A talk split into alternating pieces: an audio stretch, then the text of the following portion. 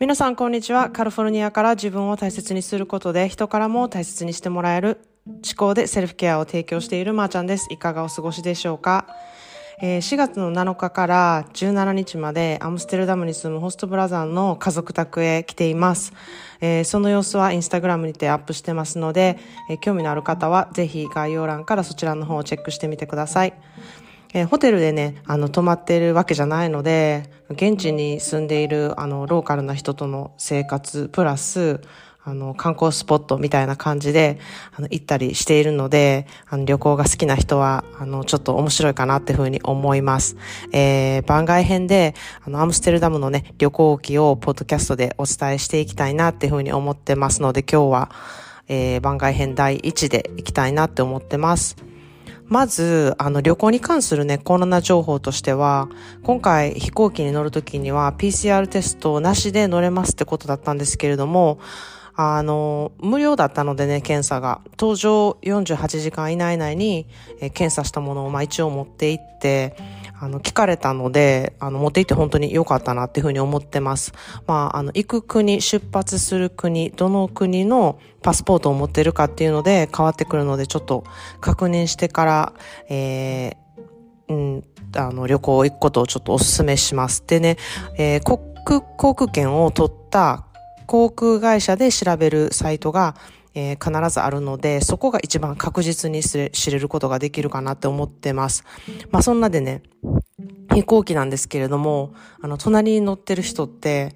あの、人間オタクにはね、ちょっとたまらないことで、まあ、どんな人かな、みたいな感じでよく思うことがあるんですね。で、まあ、どっちかというと、変な人の方が嬉しいみたいな感じで、あの、まあ、隣に今回座った人が、こう、ヨーロッパ出身のおばさん、あの、ナウシカにね、出てくるドーラみたいな感じで、こう英語にちょっと鉛がある方で、えー、映画のなんか見方がすごい面白くてですね、なんかミュージカルをはじめ気に入ったシーンをね、あの、見てたみたいで、なんか何回見てもそのシーンなんですよ。で、おかしいなと思ったらめっちゃ何十回も巻き戻してまた見る、巻き戻してまた見るみたいなことをやってて、で、その次、あの、恋愛もののなんか映画を見たんですけれども、そこのすごいなんかラブシーンを 何回も見るってことを隣でやってて、それがすっごい面白かったんですね。え、まだその場面また見るのみたいな感じで、いや、なんか面白いなと思いながら隣で見てました。で、あの、朝着くのでね、ちょっと時差ボケ対策に寝ておこうと思って寝てたんですけれども、途中で目が覚めて、あの、横でね、めっちゃ考える人のポーズあるじゃないですか。あれを座席の上に座って、あの、私の顔の横で考えてる人のポーズみたいなのをしててね、めっちゃびっくりしたんですよ。でもなんか、こういう人って、なんていうのかな、なんかすごく、憎めないんですよね。なんかもうその人らしさ丸出しなので、すごいおかしくって、なんかそん、この人面白いなって思いながらアムステルダムへ着きました。で、空港から家まで15分なんですけれども、えー、ホストブラザーの奥さんと子供たちがお迎えに来てくれたんですね。で、彼女の、まあ、彼女のっていうか、あの、ホストブラザー宅の家の様子は、まあ、プライベートなのでちょっと少しだけなんですけれども、インスタにアップしてるんですけれども、まあめちゃくちゃ素敵なお家で、あのー、入った途端ね、彼らがアメリカに住んでた時の家の匂いと一緒の匂いがしてめちゃくちゃ懐かしくなったんですね。で、その人のこう生活している匂いとか、あのうん、するので、すごくいいなっていうふうに思いました。その生活してる匂いっていうのはニンニク臭とかそういうことじゃなくてですね、なんかこう、ここで生きていますっていう感じの匂い、その人らしさのなんかこう生活の匂いっていうのがして、すごく、あの、懐かしく思いました。で、まあ、インテリアとかデザインとかにすごく、あの、興味がある夫婦なので、こう、物件投資とかもすごくしているので、あの、二つ家を買って拡大してリモデルをして、えー、一部屋を貸し出す、他の入り口があって、そこの、そこから通じる部屋を貸し出すみたいなことをやってるんですけれども、えー、まあちょうどリモデルが出来上がった頃に私たちが行くというなんともこうタイミングいい、タイミングよくあの来てるわけでなんですけど、まあ19世紀の古い建物がすごい素敵で、あの彼らなりのスタイルで、こう、うん、あの、デザインされた、すごい素敵な空間なんですね。で、もう一つのその、貸し出す用の物件だったものを、あの、まあ、ちょうど終わった頃に、えー、あの、ウクライナの、あの、人が、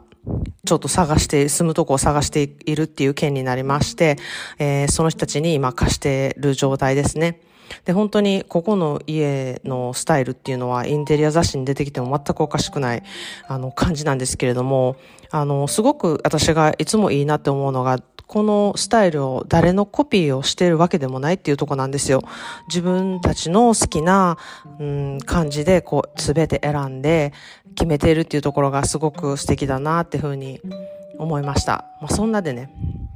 えー、朝着いたので、一日時差ボケで眠気に負けないようにね、家の周りをとにかく、あの、歩き回ったりとかしても、本当にどこにでも歩いていけるので、